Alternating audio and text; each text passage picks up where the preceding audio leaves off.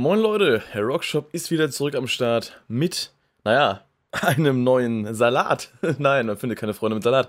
Jedenfalls, äh, eine neue Folge des Shopcasts ist am Start. Folge 2. Ich wollte gerade schon die 3 zeigen.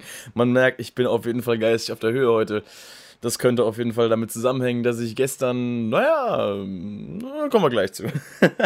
Eieiei, ähm, ja, ich habe heute wieder ein paar schöne Themen für euch vorbereitet. An der Zahl sind es eigentlich zwei.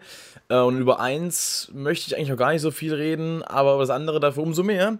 Aber vorab direkt schon mal, es ist heute Sonntag, zumindest wenn das alles klappt mit meiner Upload-Zeit hier. Ähm, und natürlich heißt das, dass die Shop Podcast-Playlist, nein, die Rockshop-Playlist, ähm, die ihr auf meinem YouTube-Kanal der Rockshop finden könnt. Für den Fall, dass ihr das gerade hier auf YouTube schaut, diesen Podcast, dann werdet ihr die ganz einfach finden in der Videobeschreibung, falls ihr sie auf einer, naja, Podcast-Plattform anhört.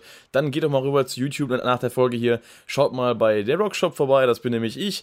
Und da kriegt ihr dann auf dem Kanal auch den Link zur Rockshop Spotify Playlist und die habe ich heute na, das zweite Mal geupdatet. Mittlerweile gibt es sie ja schon bereits seit ein paar Wochen und äh, heute sind ein paar coole Sachen dabei. Unter anderem ein paar Songs von Dream Theater. Da kommen wir gleich noch zu, warum das so ist. Oder ihr könnt es am folgenden Titel eigentlich schon lesen. Ich war ja auf dem Konzert. Es sind noch ein paar Songs dabei, die mir aktuell so ein bisschen in den Kopf gekommen sind. Also schaut euch mal rein, hört euch mal rein und ähm, naja, mal gucken, ob ihr was findet, was euch gefällt. Aber gut, Kommen wir nämlich äh, zum ersten Punkt direkt, denn was auch drin ist, sind äh, ein, zwei Songs von Linkin Park. Und ihr seht schon, ich habe hier meine, meine Linkin Park Cap heute auf. Gestern hatten wir, zumindest aus der Sicht von mir, wo ich diesen Podcast gerade aufnehme, gestern hatten wir den äh, 20.07.2019. Was bedeutet, äh, alle Linkin Park Fans dürften es wissen, es ist der zweite, der zweite, Entschuldigung, der zweite Todestag von äh, Linkin Park Sänger Chester Bennington. Und naja, ich habe auch auf Instagram einen kleinen Post abgegeben. Ich möchte dazu eigentlich immer gar nicht so viel machen. Letztes Jahr habe ich da ein bisschen mehr, dazu gepostet, einen längeren Text auch geschrieben gehabt, weil es eben das quasi das, naja, das klingt jetzt blöd, aber das erste Jubiläum in Anführungszeichen war. Das, das, na, das klingt falsch, streich das. Ähm, jedenfalls, äh, ja, deswegen, also eigentlich, äh, Mike Schnoder hat es gestern auch in einem Instagram-Post oder generell einem Social-Media-Post, jemand hat es auch auf Twitter und Facebook verbreitet, ich habe es nur auf Instagram gelesen, hat er auch gesagt, dass er eigentlich gar nicht dazu posten möchte an dem Tag, dass er das auch nicht möchte, dass das irgendwie ein Event wird, dass das zelebriert wird in irgendeiner Form. Er möchte, wenn schon, eben seinen Geburtstag feiern, also Chesters Geburtstag. Ähm, er möchte Albumjubiläen feiern und eben große Momente aus der Bandgeschichte, aber nicht unbedingt diesen Tag und das kann ich auch voll verstehen. Deswegen habe ich dann auch nachdem ich das gelesen hatte, gestern keinen großartigen Post darum gemacht. Ich habe einfach ein Bild gepostet von meiner ähm, Flagge, die ich hier hängen habe, mit dem Linke Park Logo drauf und habe dann eben einfach nur gemeint, ja, danke für alles nach dem Motto. Und ähm, das äh, war es einfach, um es halt eben als für mich als riesengroßer Linkin Park Fan, für die, die mich kennen, äh, einfach mal kurz zu würdigen, aber jetzt da auch nicht groß unbedingt ähm, ja ein großes Ding daraus zu machen, denn das habe ich vorher nicht so ganz bedacht gehabt, deswegen habe ich letztes Jahr da auch einen längeren Post zugemacht. Aber Mike Schnoder hat da schon einen guten Punkt, wenn er sagt, dass er eben möchte, dass sein Geburtstag gefeiert wird, dass Album-Release, äh, halt Anniversaries gefeiert werden, aber eben nicht das, dass da eben kein großes Ding daraus gemacht wird. Und das ergibt auch vollkommen Sinn natürlich, denn sagen wir mal ehrlich, das ist natürlich für Mike Schnoder gerade speziell und für den Rest der Band auch halt einfach kein schöner Tag. Also ich meine, ich weiß noch, wie es bei mir damals war. Ähm, da war ich in einer Bandprobe gewesen und da kam dann die News plötzlich. Und das hat mich doch schon sehr mitgenommen. Das heißt doch schon sehr, es hat mich komplett mitgenommen, weil Linkin Park, wie gesagt, äh, für mich eine unheimlich wichtige Band ist. Diejenigen, die meinen Kanal schon länger verfolgen, ähm, die wissen das, weil ich es gerne erwähne und auch in meinen Top Ten Listen immer wieder gerne Linkin Park Songs äh, irgendwie mal äh, bringe oder auch äh, in diversen Videos öfter mal Linkin Park erwähne. Natürlich nicht ohne Grund. Ganz klare Sache. Und von daher, das war für mich damals schon ein Hammer. Also gerade, ich habe mal meinem besten Kumpel davon berichtet. Wir waren drei Wochen vorher noch auf dem Southside gewesen und haben Linke Park live gesehen, das erste Mal. Und wir dachten uns, endlich sehen wir sie mal live und wir werden sie noch so oft live sehen. Und wir waren da gestanden ganz vorne in der Crowd und wir haben es komplett gefeiert. Das ist für uns die wichtigste Band gewesen, sowohl einzeln als auch für unsere ganze Freundschaft, die mittlerweile auch über, über zehn Jahre, so knapp so die Hälfte unseres Lebens jeweils geht. Ähm, Linke Park ist die Band, die uns immer verbunden hat und mit der wir so, mit der Musik haben wir so viele Sachen erlebt, äh, so viele krasse Momente, an, an die wir heute zurückblicken und uns teilweise denken, was waren wir für Vollidioten und, und was haben wir für einen geilen Scheiß gemacht und immer war diese Musik dabei. Also wir haben so viele Stories. Ähm, wer weiß nicht, vielleicht irgendwann bekomme ich meinen Kumpel vielleicht sogar mal den Podcast und dann können wir, können wir da mal drüber reden äh, in so einer extra Linke Park Folge. Das wäre eigentlich schon mal echt cool. Er ist jetzt auf Social Media oder auf äh, YouTube nicht so wirklich aktiv, deswegen mal schauen, ob er da Bock drauf hat. Aber an sich, äh, das fällt mir gerade zu einem, wenn ich drüber, drüber rede, da könnte man eigentlich eine eigene Folge draus machen. Ähm, ja, mal gucken. Jedenfalls war das für mich damals krass. Ich habe es ihm davon berichtet, er hat es auch überhaupt nicht glauben können. Zumal wir die Band wirklich drei Wochen vorher noch gesehen hatten und zwar das erste Mal äh, in unserem Leben, seit wir die, obwohl die Band, obwohl wir die Band eben schon seit fast zehn Jahren gefeiert haben. Und das war halt wirklich, das war krass.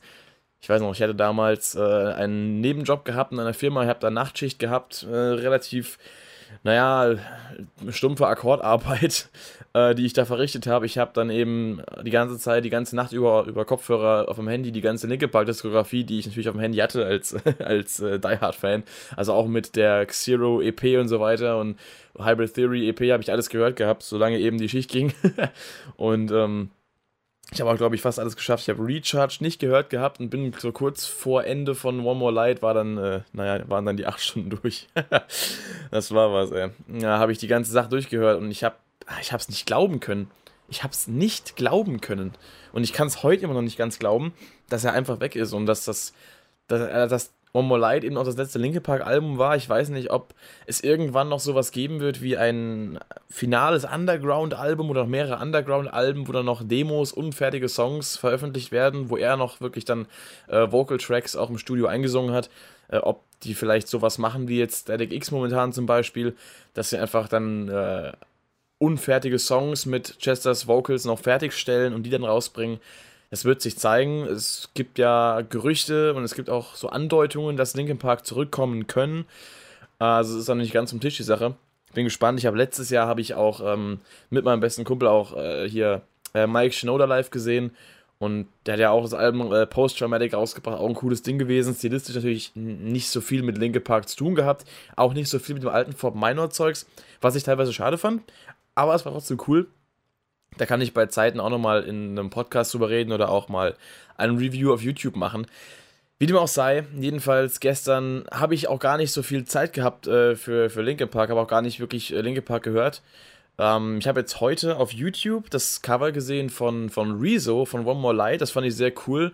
Vor allem, da ich jetzt auch immer wieder schön finde zu sehen, wenn auch wirklich dann eben sag mal, bekannte Persönlichkeiten, jetzt in dem Fall von YouTube, auch äh, Linke Park Fans sind und eben auch diese Begeisterung für diese Musik teilen und man eben auch merkt, dass sie das auch geprägt hat. Weil klar, also ich bin ja auch Musiker und ich äh, mache zwar keine Musik im Stil von Linkin Park, aber ich habe vieles, was ich eben aus der Musik aufgeschnappt habe, aus der Spielweise, was jetzt die Gitarre angeht oder einfach generell von dem ganzen Feeling, habe ich einiges auch mitgenommen, was ich äh, irgendwie unterschwellig in meine Musik einbringe. Und das ist halt auch sowas, wo ich mir dann denke, wenn man das bei anderen sieht, ich habe es damals bei äh, Cookie Breed, falls hier noch jemand kennt, ich weiß gar nicht, macht aber aktiv noch Videos, ich habe ihn lange nicht mehr verfolgt. Äh, der hat auch damals Cover gemacht von, ich glaube, Namen oder auch von What I've Done, ich weiß es gar nicht mehr genau. Jedenfalls hat man da auch gesehen, hat er auch da eben geteilt gehabt, dass er ja auch von Linkin Park sehr beeinflusst war oder also sehr äh, geprägt wurde, sage ich mal. Ähm, und das finde ich immer cool, sowas. Also gerade auch wenn das dann größere Bands auch äh, ansprechen und, und auch eben dann als Tribute irgendwelche Songs spielen. Das haben auch damals Alter Bridge gemacht oder Billy Talent oder so weiter. Das finde ich dann immer klasse. Ähm, wie dem auch sei. Worauf wollte ich hinaus? Ja, jedenfalls habe ich gestern gar nicht wirklich so viel dann mich mit Linkin Park beschäftigt. Werde ich vielleicht heute noch nachholen. Ähm, weil ich war dann gestern nämlich auf einem Konzert gewesen und da springen wir dann jetzt einfach mal zum nächsten Thema über.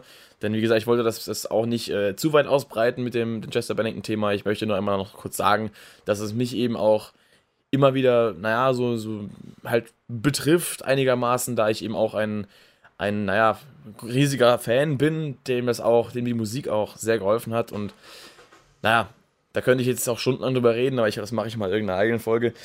Jedenfalls, ähm, Themenwechsel. Kommen wir zu einem weiteren Konzertbericht, ja. Zweite Folge, zweites Konzert. Auch ungewöhnlich, dass ich innerhalb von zwei Wochen oder einer Woche zweimal auf dem Konzert bin. Allerdings hat es sich gerade so ergeben. Ich war nämlich gestern äh, in Mainz bei Dream Theater. Ja. Ähm, da gab es ja auch ein bisschen, ich sag mal, na, so ein bisschen hin und her, was diese ganze Tour angeht. Anfang des Jahres ist ja das neue Album erschienen, Distance Over Time. Und ähm, ja, cooles Ding, richtiges Brett, ist ein krasses Album, gerade nach äh, The Astonishing, was ja eher so ein bisschen ja, zurückhaltender war, hat er auch seine Momente natürlich, aber es ging halt wirklich um diese Story, es war so dieses, ich sag mal, Opern, also, na, nicht Opern, aber dieses, also nicht Oper im Sinne von Musikstil, aber so dieses Rock-Opera, so wurde es ja ein bisschen beschrieben, aber diese, diese Story, das ist wirklich so ein, so ein, so ein, es war im Prinzip ein akustisches Theaterstück, wenn man so will. Es war halt quasi ein Hörspiel mit Metal. Ähm, und das hat halt auch ein bisschen den Nachteil gehabt, dass wenn man es wirklich äh, als ganzes Werk schätzend äh, erleben will, dass man es sich eben von vorne bis hinten geben muss. Also was heißt muss, aber ne, ihr wisst, worauf ich hinaus will. Wenn man das wirklich in seiner vollen Pracht genießen will, dann hockt man sich da zwei Stunden hin, hockt, äh, hört das Ding durch, liest die ganze Zeit die Texte mit und das ist anstrengend. Wenn man sowas macht, gerne. Ich habe auch bei Metropolis Part 2, als ich das Album zum ersten Mal in Vollerlein gehört habe, da habe ich auch mich hingehockt, habe die Lyrics mitgelesen, das war cool. Aber das geht auch nicht so lange, das Album. Es geht immer eine Stunde weniger. Ähm, das Problem bei dem Album ist halt nur, dass es musikalisch auch auf einem hohen Niveau ist. Aber ich finde teilweise, abgesehen von so ein paar Highlights auf der ersten CD, kann ich dem Ganzen irgendwie nicht so viel abgewinnen. Und es ist halt einfach langwierig. Es ist halt unfassbar langwierig. Und ähm, naja, es ist ein cooles Ding an und für sich. Die Idee, die Kunst dahinter weiß ich zu schätzen, respektiere ich. Aber es ist definitiv nicht mein Lieblingsalbum. Ich habe es einmal ganz durchgehört. Das war es auch. Ja, okay. Und halt ein paar Mal die einzelnen Songs. Also Sachen wie uh, Three Days oder uh, Better, uh, Better Life. Finde ich schon sehr, sehr geil. Oder auch The Gift of Music, A New Beginning und sowas. Also es sind coole Sachen. Oder Lord Nefarious. Ich glaube auch Savior in the Square hieß das andere noch, was noch cool war. Das sind coole Lieder, also die gehen gut ab auch teilweise. Von daher, ja. Aber wie gesagt, das Album an sich war halt schon ein Brocken und ähm, deswegen war dann Distance Over Time so ein bisschen so eine Kombination aus, naja, dem Besten, was Dream Theater zu bieten haben eigentlich. Es ging, es ging ordentlich aufs Brett, es ging, ähm, es waren auch wieder gut lange Songs dabei, auch wenn jetzt der Durchschnitt an sich ein bisschen kürzer war. Das Album ging ja auch nur knapp eine Stunde. Weswegen es aber auch leicht äh, hörbar ist. Also die Musik ist zwar immer noch äh, kein easy listening, sag ich mal so, aber es ist an sich auch aufgrund der nicht so krass überfüllten Fülle an Songs, ist es doch leichter zu hören als jetzt beispielsweise ein, oh, was, äh, naja, eine Astonishing zum Beispiel, das ist ja nicht überladen. Aber ich weiß nicht, wenn ich mir überlegen müsste, welches Album von Dream Theater finde ich denn anstrengend zu hören? Ja, gut, kommt noch an. Es gibt halt welche, die ich noch nicht so gut kenne, die ich halt nicht oft gehört habe, deswegen höre ich die halt dann auch eher so ein bisschen. Ich weiß nicht. Ich finde irgendwie, dass äh, Six Degrees of Inner Turbulence ist auch ein bisschen anstrengend zu hören von der, von der Länge her. Ich weiß auch nicht. Also, jetzt, wenn man nur die Disc 1 betrachtet, klar, Disc 2, der, der Song, der 42-Minuten-Song ist logischerweise, den muss man halt, äh, da muss man halt Zeit für mitbringen, den muss man halt wirklich hören wollen, um den zu hören. Ähm, aber ich weiß nicht, also Images and Words ist auch so ein Album, das kann man sich gut geben. Was ich jetzt auch wieder ein bisschen langwieriger finde, ist tatsächlich sogar Metropolis Part 2, also Scenes from Memory, finde ich tatsächlich auch manchmal, ich weiß nicht, muss ich auch eine Stimmung für sein. Die Songs an sich finde ich geil, aber fürs ganze Album in einem Rutsch, ah, ich weiß nicht, da muss ich, da muss ich wirklich in der Stimmung für sein. aber gut, das muss man eigentlich bei jedem Album, von daher. Hm. Kurz einen Schluck getrunken, sorry. Jedenfalls, äh, worauf ich hinaus will, Distance Over Time kann man eigentlich sehr gut hören. Es ist nicht überladen. Es ist eine angenehme, eine angenehme Länge als Gesamtwerk und die Songs sind an und für sich auch alle so gut strukturiert, dass sie auch zu keiner Zeit langweilig werden. Und das ist wichtig. Das ist beim Album extrem wichtig. Ähm, jedenfalls, äh, jetzt habe ich wieder zu arg über das Album geredet. ähm, jedenfalls, ja, Distance Over Time Tour Und äh, Metropolis Part 2 sollte ja auch eigentlich mit vertreten sein, wurde zumindest so angeworben Anfang des Jahres. Es handelte sich angeblich ja um die äh, Scenes from Memory 20 Jahre Jubiläumstour. Denkste. Ja, in Amerika haben sie das so gemacht. Ein Set mit neuem Kram und bisschen Mischmasch. Zweites Set, äh, Metropolis 2. Allerdings wurde dann schnell klar, dass sie das in Europa scheinbar nicht durchziehen. Und dann gab es natürlich ein bisschen Kontroverses hin und her und man wusste nicht so genau, was passiert jetzt, was gibt's da. Da habe ich auch an einer Instagram-Diskussion teilgenommen unter dem Post, als Dream Theater dann gemeint haben, so ja, es wurde wohl scheinbar falsch beworben und äh, im Sommer sind ja dann die Festival-Shows und ähm, bei den Festival-Shows oder Shows mit Support-Act, da wird es kein Metropolis 2 geben aus Zeitgründen.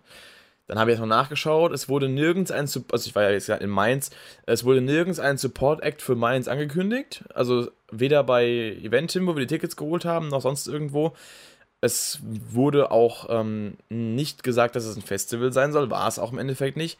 Und naja, dann war unklar, spielen sie es jetzt oder spielen sie es jetzt nicht, das Metropolis 2 Album. Und ich dachte mir so, hm, die Tickets waren preislich recht happig, also ging dann los bei, ich glaube, 60 Euro für relativ hinten bis hin zu 100 für ganz vorne. Wir waren jetzt so Mittelding, wir waren bei knapp 80 Euro fürs Ticket und ähm, das ist schon sportlich. Also wenn ich mir überlege, ich habe jetzt auch für dieses Jahr ein Ticket für Volbeat zusammen mit äh, Baroness und Danko Jones als Supportbands, was Namen sind durchaus, ja. Ähm, und das wird auf jeden Fall auch eine etwas längere Show werden. Und die kosten auch 80 Euro. Stehplätze. So.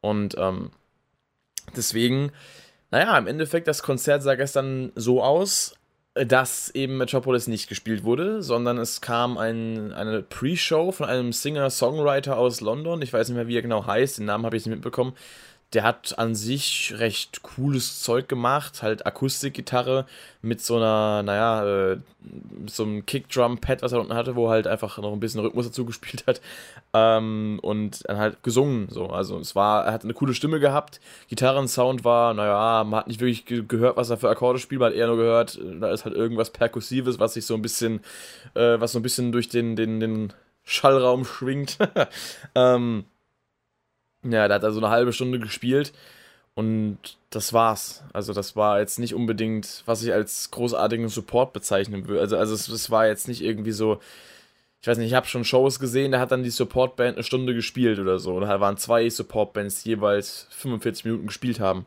Und das war dann dafür, dass es darin geendet hat, dass aus Zeitgründen Metropolis nicht gespielt werden konnte, da war es so ein bisschen schwach. Also da hätte man auf jeden Fall eine Band mitnehmen können, noch die ein bisschen mehr Action macht.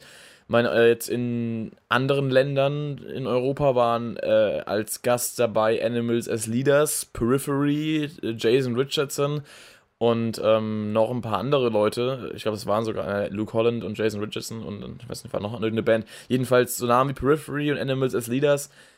Hätte man das als Aufgebot gebracht für Mainz, dann hätte A, der Ticketpreis gestimmt und B, die, die Begründung, dass Metropolis nicht gespielt wird. Das Ding war halt aber, die waren nicht dabei, sondern halt dieser Singer-Songwriter.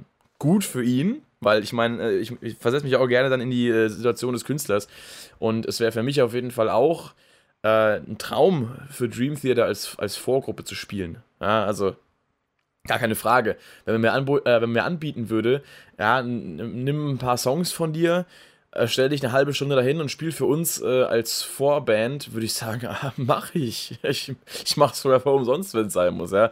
Aber, naja, aus Zuschauerperspektive war das doch, ah, ich weiß nicht, für 20 Euro weniger Eintrittspreis hätte ich gesagt, alles gut, aber so, dann äh, Dream Theater haben dann angefangen, so um 8, haben dann gespielt bis um 20 nach 9. Das Problem an der ganzen Sache war A, äh, es war halt doch kurz. B, sie hätten eine Stunde später anfangen müssen, weil es war halt die ganze Zeit hell und hat nicht unbedingt dazu beigetragen, sich in die Songs reinzufühlen. Ich weiß nicht, ob das jetzt, äh, ob das da Auflagen gab von, von der Location. Das war Open Air. Es war ähm, ja relativ, ich weiß nicht, ich kenne mich in Mainz nicht aus, ich komme da nicht her, aber es sah doch relativ so aus, als wäre das so, naja, Innenstadt. Und ähm, naja, vielleicht sind dann die Anwohner nicht so glücklich außenrum, wenn dann die Konzerte bis, bis abends um halb elf gehen. Aber mein Gott, ich hätte also auf jeden Fall, hätte ich das mehr appreciated, wenn es etwas dunkler gewesen wäre, wenn dann auch, meine, die hatten jetzt nicht viel Lichtshow, aber das, was eben da war an Beleuchtung und so, hätte auf jeden Fall besser funktioniert, gerade auch mit den, äh, den Songs eben, diesen epischen großen Songs, wenn das dann außenrum dunkler gewesen wäre und das dann alles ein bisschen mehr in den Fokus gerückt worden wäre. Eben, äh, das ging letzte Woche bei Rammstein war es genauso, als ich da auf dem Konzert war, habe ich ja auch in der ersten Podcast-Folge erzählt, da hätte die Show auch besser gezündet, wenn es am Anfang schon ein bisschen dunkler gewesen wäre. Aber da war es ja so, das Konzert ging halt fast zweieinhalb Stunden. Und naja, da war es irgendwann halt dunkel.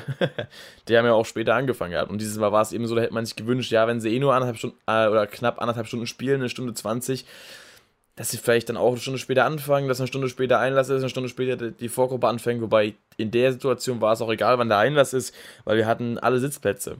Das war auch so ein Thema. Ähm, das hat nicht unbedingt dazu beigetragen, dass das ganze Konzert ähm, mehr Spaß gemacht hat, finde ich, weil du sitzt da einfach die ganze Zeit.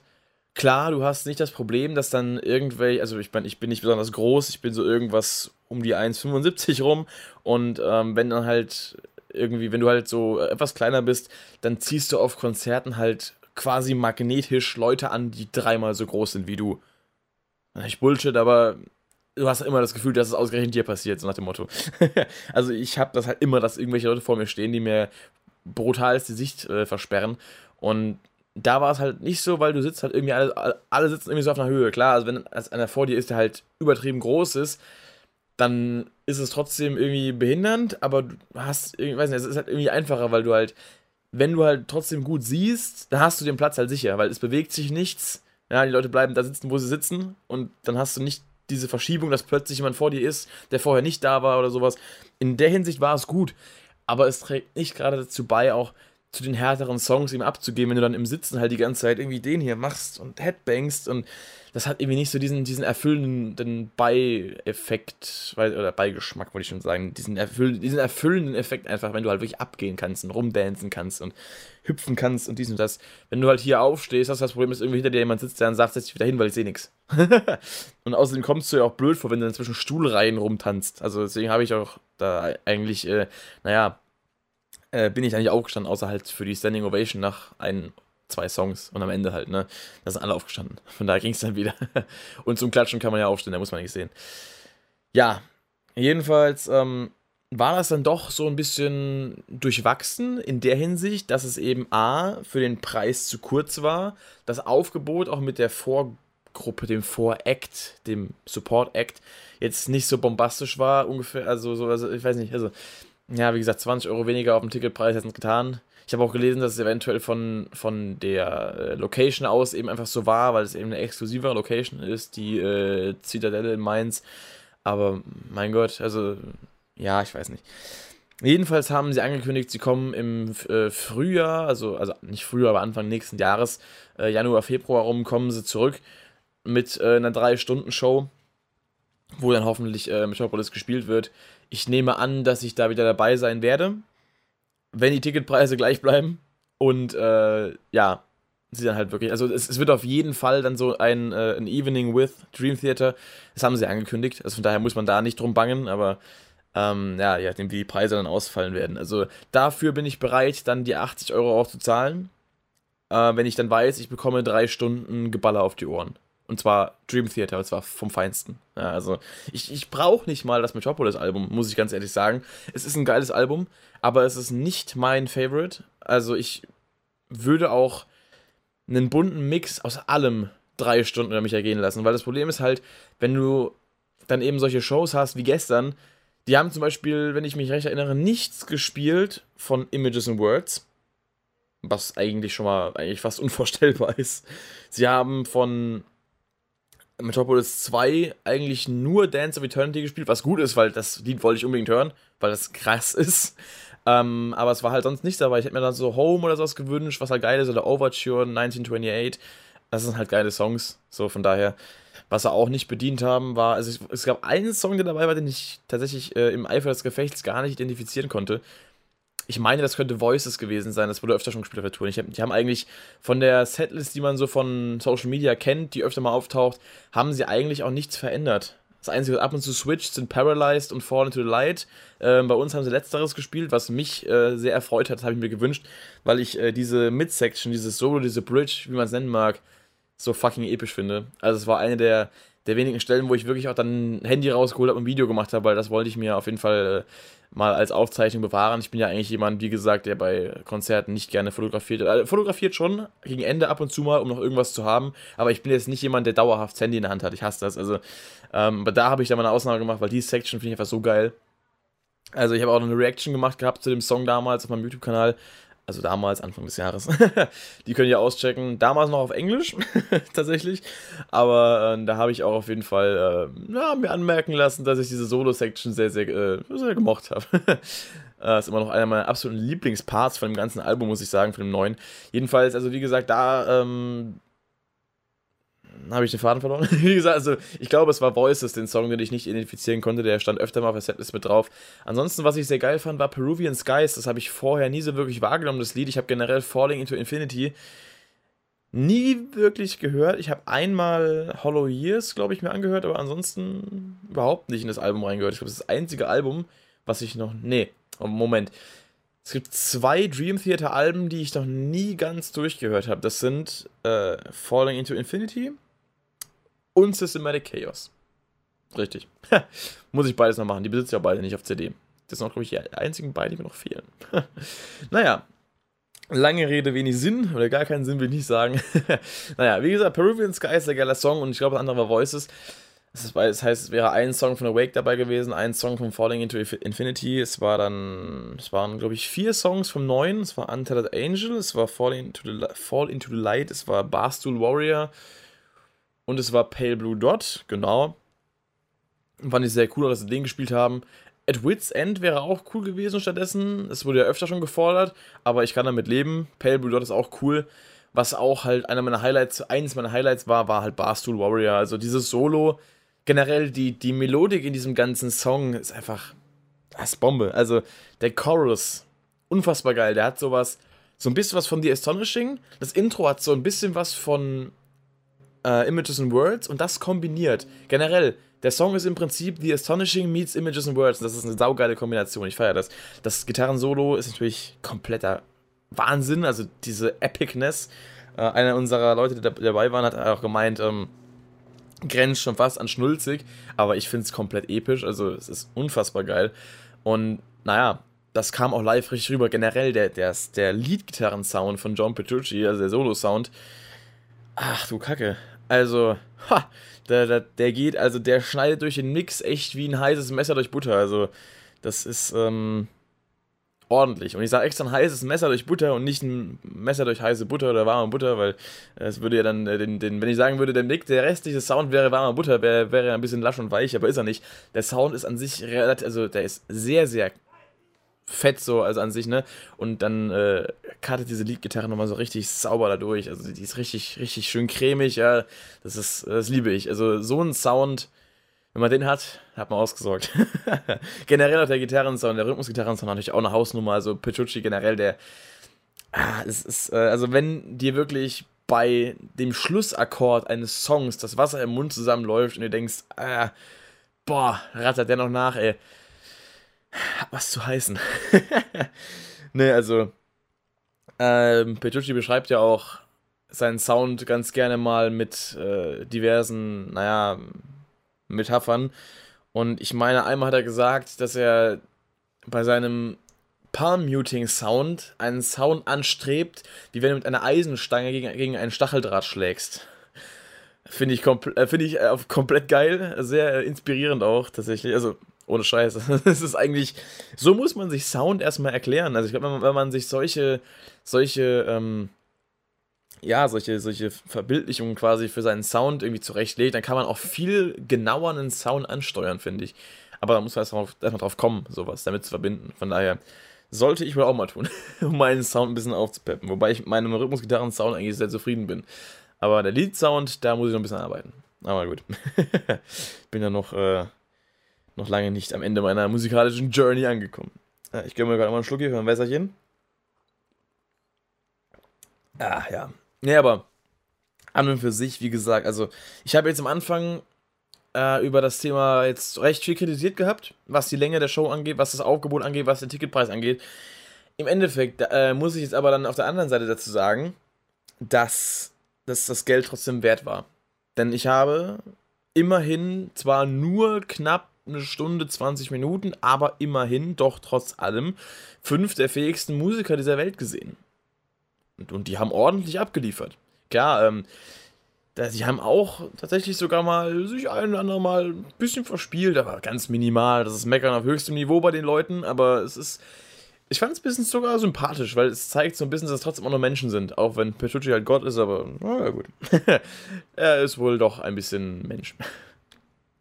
Wie dem auch sei, jedenfalls äh, fünf der besten Musiker der Welt zu sehen, dafür zahle ich auch gerne mal 80 Euro, weil es, sind, es ist halt Dream Theater.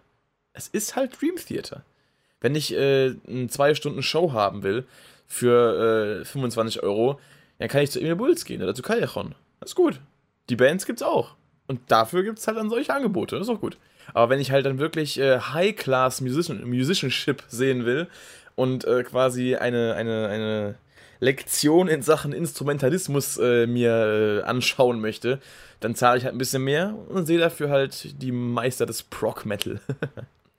und ich meine, die müssen ja auch von was leben, von daher, da es ja jetzt sich bei Dream Theater nicht um so eine äh, kommerziell erfolgreiche Band handelt, wie jetzt Rammstein oder, keine Ahnung, Metallica oder die Foo Fighters oder sowas, dann ist es auch klar, dass sie ein bisschen mehr verlangen, weil ich meine, die sind jetzt halt, klar, im, im, im äh, Progressive-Genre sind sie kommerziell sehr erfolgreich, aber das Progressive-Genre ist an sich nicht so kommerziell erfolgreich wie zum Beispiel andere Rock- oder Metal-Genres. Von daher, ähm, klar, müssen die auch irgendwo ein bisschen Geld verlangen, damit sie halt auch davon was haben. Ganz klare Sache. Deswegen sage ich mir halt auch, um Dream Theater zu supporten, um generell auch mal diese Leistung live zu sehen, ist es mir das Geld halt wert. So kann man es so sagen. So kann man es sagen. Und wie gesagt, also ich habe da ordentlich abgefeuert und ähm, ich habe da eigentlich noch nicht viel zu kritisieren. Was ich auch sehr gut fand, ähm, da ja James LeBrie immer so gebasht wird online für seine Live-Leistung, dass er da nicht mehr so mithalten kann, dass er nicht mehr gut ist und generell manche sagen, er war nie gut. Das ist nicht voller, voller Quatsch. Also, ähm, er hat am Anfang ein bisschen gebraucht. Also, so den ersten Song, da hat er dann doch schon, ich weiß nicht, da war er noch nicht so ganz auf der Höhe. Aber er hat sich dann gefangen und dann hat er ordentlich abgeliefert. Also ich fand, war eine sehr solide Leistung. Hat auch ein paar höhere Screams so rausgehauen, die auf jeden Fall doch sehr ansehnlich, anhörlich waren. Also tatsächlich gute Leistung, muss ich sagen. Ich war tatsächlich, ja, äh, nach dem, also während Untethered Angel dachte ich so ein bisschen, boah, hm, ja, das könnte anstrengend werden auf Dauer.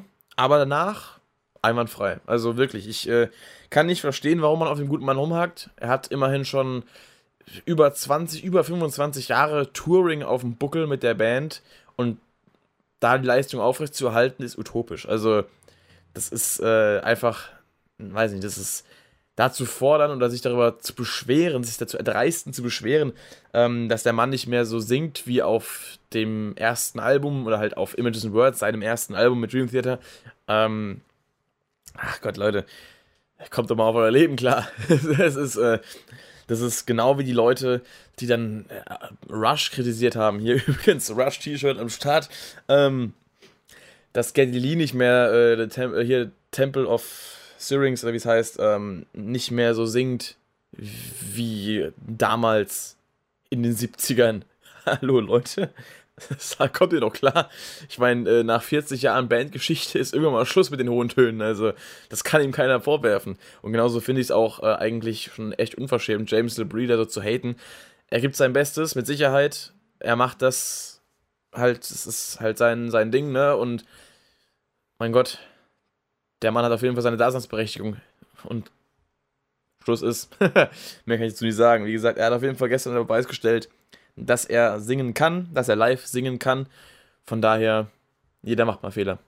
Wenn er mal einen Ton drin hat, der nicht so passt, mein Gott, passiert. ähm, von daher, das passiert den Besten und so auch ihm. Ja, natürlich war er äh, Anfang der 90er fitter, aber mein Gott, Der Mann ist über 50. Ich bitte euch. Ähm, ja, so ist es. Ansonsten, wie gesagt, Songauswahl. Ich habe ja schon ein paar Sachen genannt, die gespielt wurden. An und, also an und für sich großen, grö größtenteils habe ich nichts auszusetzen. Es waren coole Sachen dabei. Nightmare Remember fand ich sehr cool, auch wenn ich das. Wenn das ein Song ist, den ich vorher noch nicht so viel gehört habe, obwohl Black Clouds und Silver Linings eigentlich ein Album ist, was ich sehr, sehr feier, wegen Songs wie A Rite of Passage, was ich auch öfter mal lese, was gar nicht so beliebt ist. Aber ich finde das Hammer. Der Chorus ist Bombe. Wither ist auch cool. Ähm, und The Crown of Tuscany. Ganz klare Sache. Übertrieben kranker Song. Aber eben auch A Nightmare to Remember. Cooles Ding. Zwischendurch ab und zu ja, es gibt ein paar Stellen, die mir nicht so gefallen, aber im Großen und Ganzen kann es sich auf jeden Fall hören lassen. Und gerade auch mit dem Live-Sound, gutes, unfassbar krasses Ding. Also kam sehr, sehr fett. Wie gesagt, Peruvian Sky ist auch ein sehr gutes, äh, sehr cooles Ding. Muss ich mir öfter mal geben. Habe ich es auch in der Rockshop Playlist drin, in der Ausgabe, in der aktuellen, zumindest zum Zeitpunkt, wo der Podcast erscheint. Für die Woche. Ähm, des Weiteren, was haben sie noch gespielt? Muss ich gerade überlegen. Zugabe am Ende war As I Am Fand ich okay. Ist auch ein Song, also generell Train of Thought ist ein Album, was ich auch jetzt nicht zu meinen absoluten Favorites zähle. Nicht, weil ich es nicht gut finde, einfach weil ich es noch nie so intensiv gehört habe. Sollte ich vielleicht mal machen. Wer weiß. ist eigentlich äh, auch ein cooles Ding. Von dem, was ich jetzt so davon im Kopf habe. As I Am ist ein cooler Song, ist eine harte Nummer, geht gut ab zum Ende. Aber ich hätte mir dann doch naja, Pull Me Under gewünscht oder Metropolis Part 1, weil das, das ist halt mein Lieblingssong. Metropolis Part 1 wäre halt der Shit gewesen. Also für mich persönlich. Das ist halt mein krassester Dream Theater Song, den ich so, ja, am epischsten finde, der mir halt wirklich auch, ich weiß nicht, der hat halt einfach so, der hat einfach so diesen, diesen Charakter, dass er einfach so eine, so eine, so eine eigene Welt in sich erschafft. Ich weiß nicht, ich höre mir diesen Song an und ich bin einfach voll. Ich bin voll drin. Ich bin, ich weiß nicht wo, weil ich diesen Song irgendwie nicht ganz verstehe, was er aussagt. Ich meine, klar, wenn man halt dann auch die äh, Lyrics äh, kennt und auch die Story kennt von äh, Scenes from Memory, kann man sich ungefähr erschließen, aber ich glaube auch mal gehört zu haben, dass der Text gar keine, ursprünglich gar keine wirkliche Bedeutung hatte. Also sie haben auch nicht geplant gehabt, ein Metropolis 2 zu machen. Das war ja eigentlich auch dieses Part 1, was da angehängt ist. Und das war ja auch eigentlich nur äh, so ein Scherz, hat, hat glaube ich, Petrucci mal gesagt. Und ähm, naja, dementsprechend sind die Lyrics auch eher so mystisch. Aber es ist halt wirklich, also, das ist auch eigentlich ein Phänomen, dass dieser Song, obwohl ich ihn gar nicht wirklich verstehe, mich dann in so eine, in so eine, so eine Welt irgendwie äh, entführt. Aber genau das ist halt wirklich auch das Zeichen dafür, dass sie einfach musikalisches Storytelling unfassbar gut beherrschen. Und das ist auch was, worauf ich sehr viel Wert lege in der Musik. So. Hätte ich mir gewünscht, dass der Song kommt oder auch Pull Me Under, weil das halt, das ist halt der Dream Theater Song so, ne? Klar, ausgelutscht irgendwo auch und Leute, die Dream Theater zum achten Mal sehen, die werden auch sagen, oh, Pull Me Under habe ich ja schon oft gehört, aber es war halt mein erstes Dream Theater Konzert, von daher hätte ich es halt doch gerne gehört. ähm, ja. Finde ich aber auch irgendwo cool, dass Dream Theater so ein bisschen drauf äh, scheißen, gut Deutsch gesagt, was ihre größten Hits sind und die nicht unbedingt spielen. So, weiß nicht, weil andere Bands würden niemals äh, auf ihre größten Hits verzichten. Ich glaube, ich kann mir kein äh, Volbeat-Konzert vorstellen ohne Still Counting. Ich äh, könnte mir kein Linke Park-Konzert ohne Numb vorstellen. Ich könnte mir aber auch kein Billy Talent-Konzert ohne Red Flag vorstellen, kein Slipknot-Konzert ohne Duality, nach dem Motto, ihr wisst, worauf ich hinaus will. Aber ein Dream Theater-Konzert ohne Pull Me Under, ohne Metropolis oder auch ohne Dance of Eternity oder auch ohne, keine Ahnung, hier beliebigen Hit einfügen, ähm, gibt's halt. So, aber das liegt auch irgendwo daran, dass äh, halt Dream Theater auch keine Band, wie gesagt, sind, die so krass kommerziell erfolgreiche Hits hat und eben sehr viele Songs hat, die unter den Fans auch sehr angesehen sind für verschiedenste Dinge. Ähm, von daher haben sie auch eine, eine, ein breiteres äh, Repertoire an potenziell gefeierten Songs, also potenziell stark gefeierten Songs, sag ich mal so.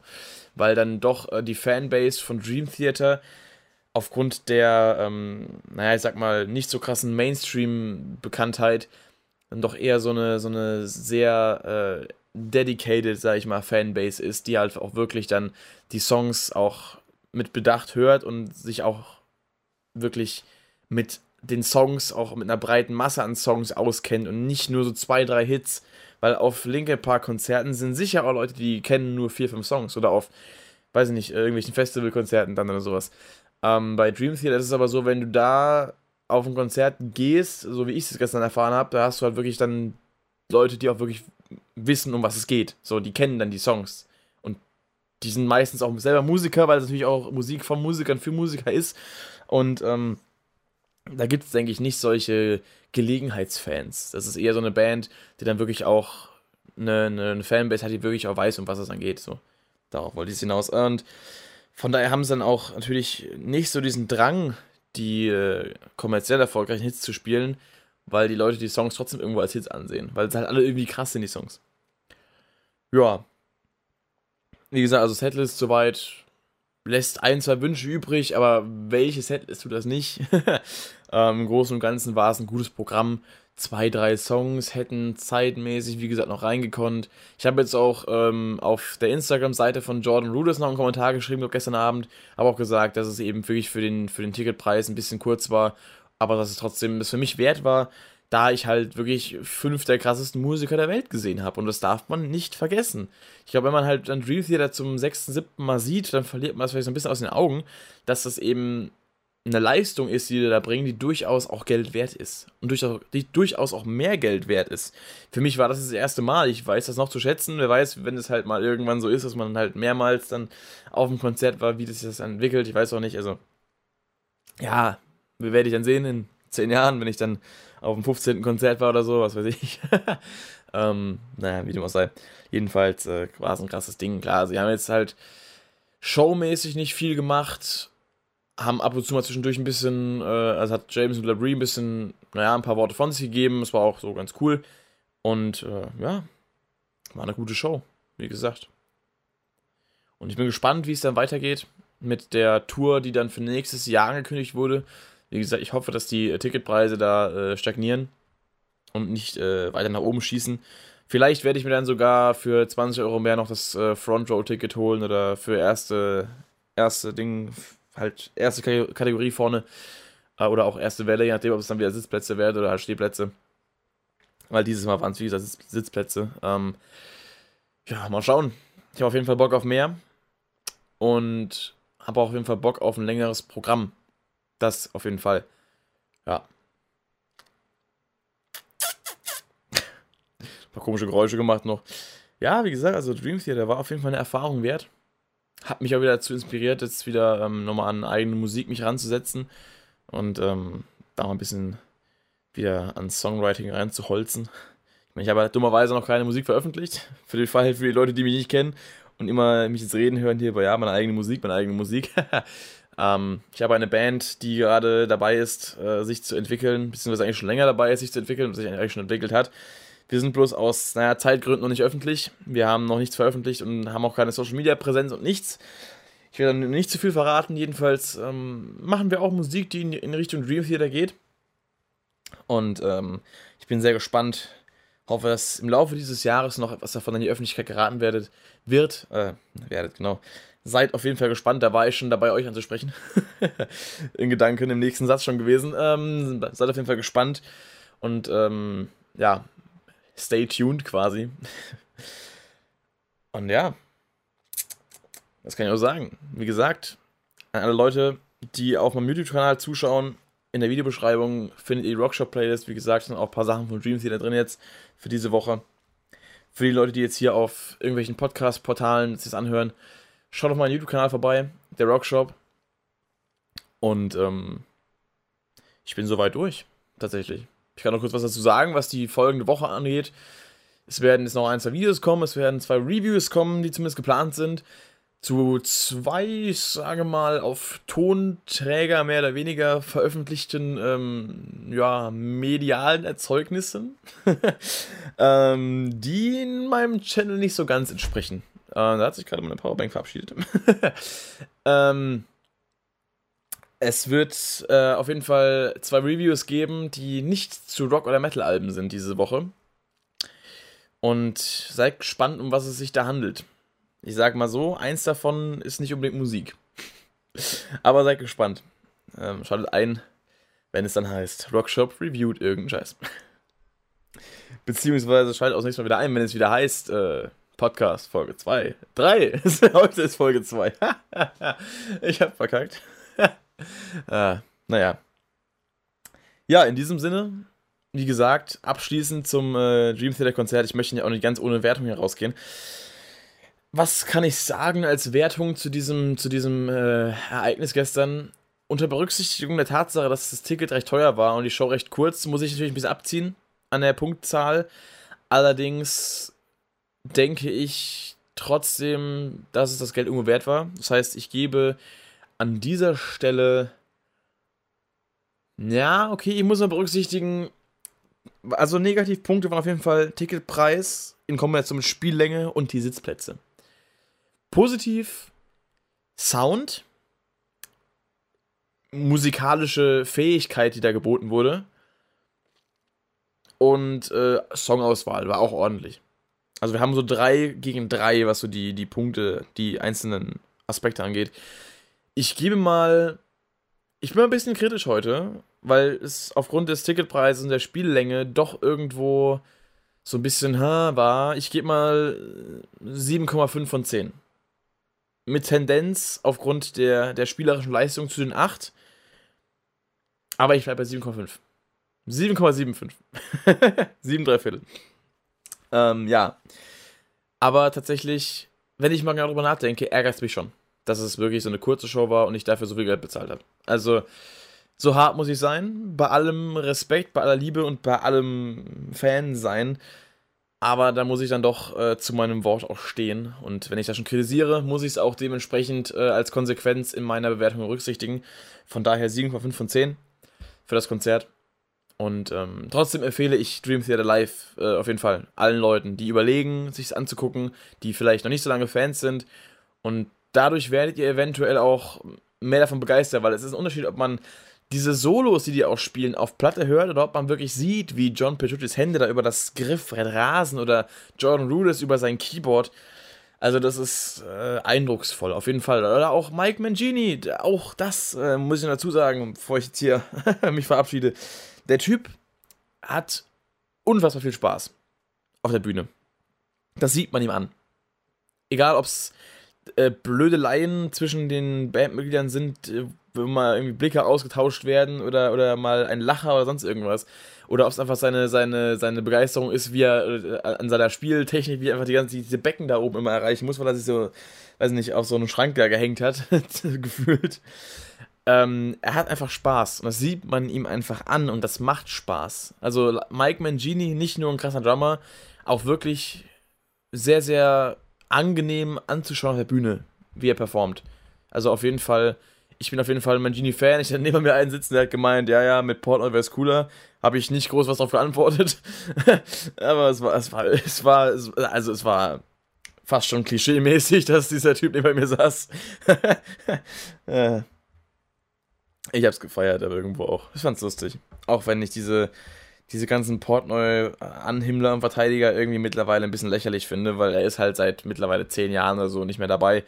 Und äh, ja, ich meine, gut, ich kenne Dream Theater nur in der Besetzung. Also, also als ich angefangen habe, Dream Theater zu hören, da war, Man äh, da war Mangini schon dabei. Von daher, ja, ich bin nicht aus der Zeit, als Portnoy noch aktiv dabei war. Ich feiere ihn natürlich. Ich feiere seine Drumparts, ich feiere seinen Spielstil, ich feiere auch irgendwie, wie er sich dann teilweise bei Live-Auftritten da so in Videos gibt. Aber an und für sich muss ich sagen, Mangini ist auf jeden Fall ein, ein ja, absolut verdienter äh, Nachfolger.